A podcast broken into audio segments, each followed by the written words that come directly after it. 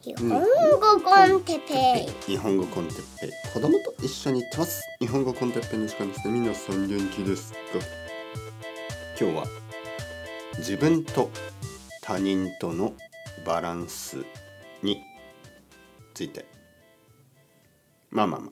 自分のこととそして他人から見た自分。もしくは期待される自分。まあまあまあまあ。まあまあ。あの皆さん元気ですか？おはようございます。日本語コンテッペイの時間ですね。あのまあ僕今42歳になったでしょ。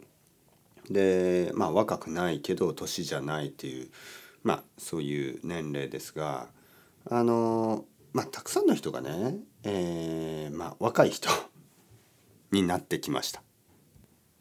まあ何を言ってるかというとあの周りで活躍している人が結構若い人が増えてきましたね。えー、例えば あのたくさんの YouTuber やポッドキャスターやあの僕より若い人の方が増えてきましたね。多分僕より若い人の方が多い僕より年の人より、はい、これは結構珍しい感覚ですよね。僕はいつも若かったもちろん今まで皆さんと同じようにあの若かったわけですよね。自分が若い時は自分より年上の人たちが多かったんですけど自分が年を取っていくと自分より若い人が増えてきます。でこういうコンテンツクリエイターというか、まあ、日本語の先生もそうですけど僕より若い人の方が多いんですね本当に。多分日本語の先生はなんかたくさんの人があの若い時になります。そして辞めます。なんかそんな感じ。なんかバンドマンみたいなね。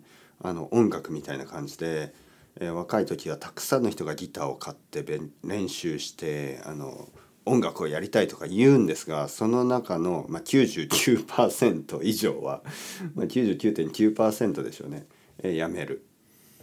えー、まあ日本語の先生はそこまでじゃないけど多分90%ぐらいやめるんじゃないかな。ずっと続いてる人っていうのはあんまりいないです。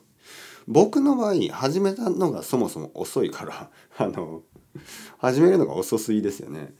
えー、僕は日本語の先生になったのは36歳7歳37歳ぐらいかな。だからそもそも始めたのが遅いんでまああのまあ多分やめるのも遅い遅くなるかもしれない。はい、とにかくですよ。何を言ってるかというとまあ若い若い時若い人たちえー、結構自分のことがよく分かりません、えー、僕はそうだった。少なくとも自分がよく分からないというよりはあの自分のことしか考えてなかった、自分のことをいつも考えている。でまあ少しずつ年を取っていくとですね周りのことばっかり考えるようになるんですね人のこと他人のことえー、まあ両方まあ考えすぎは良くないでしょうね。自分のことだけを考えすぎるのも良くないしいつもいつも周りの人たちのことを考えすぎるのも良くないですよね。だからまあ結局はバランスが必要なんだというあの結論になるんですがまあうじうじ言ってもしょうがないんですね。結局いろいろなものはあの塩が多すぎてもダメだし砂糖が多すぎてもダメだしいい塩梅という言葉があります。いい塩梅いい塩梅というのはちょうどいいバランスっていうことですね。えー、例えばまあ何でもいい食べ物あの日本料理あの味見をしますね。日本料理、まあ、日本食を作って。まあ日本料理はいつも塩とか砂糖とかみりんとか醤油とか酒とかなんか少しずつ入ってるでしょ？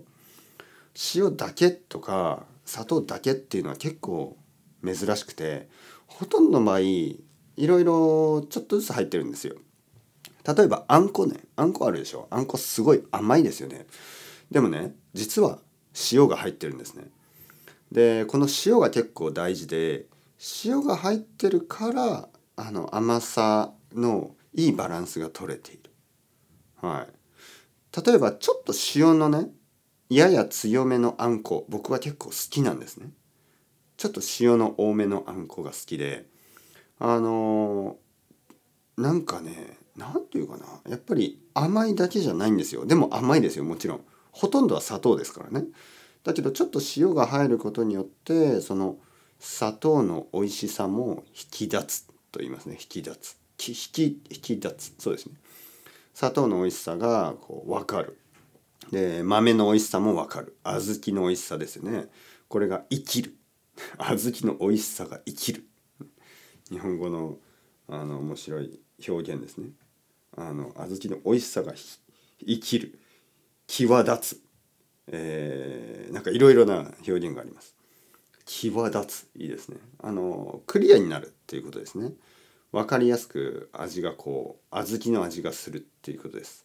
砂糖だけだと甘すぎてなんかこうなんていうかな美味しくないんですよね。とにかく美味しくない、えー人生も人生もね同じで人生を美味しくするためにはやっぱりいろいろなことのバランスが大事だと思うんですねもちろんいいことだけがあった方がいいけどでも悪いことがあるとそのコントラストとしていいことがもっとなんかこうまあ感謝ですることができるっていうかちょっと病気になった後に健康になるとなんか今まで気が付かなかった健康の大切さみたいなことに気がつきますよね。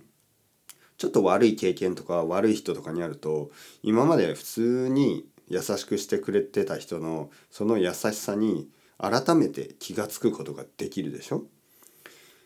仕事のストレスが多ければ多いほどその後飲むビールはうまいでしょ？その後飲むウイスキーは最高ですよね。まあ僕は別にストレスないですけどウイスキーは最高です。平日頑張るから週末があの楽しいとか。まあいろいろコントラストって大事なんですよねで人と自分、ね、他人とあ自分自身、ね、この、まあ、関係とかも、まあ、やっぱりバランスよくやった方がいいと思います。いつもいつも自分のことだけを考えるのは子供です。いつもいつも他人のことばっかり考えるのはつまらない大人です。そのバランスですね。が大事。まあでも実は僕の子供はすごいバランスが良くて、この前何か言ってましたね。僕は子供がね僕の子供が言ってたことですよ。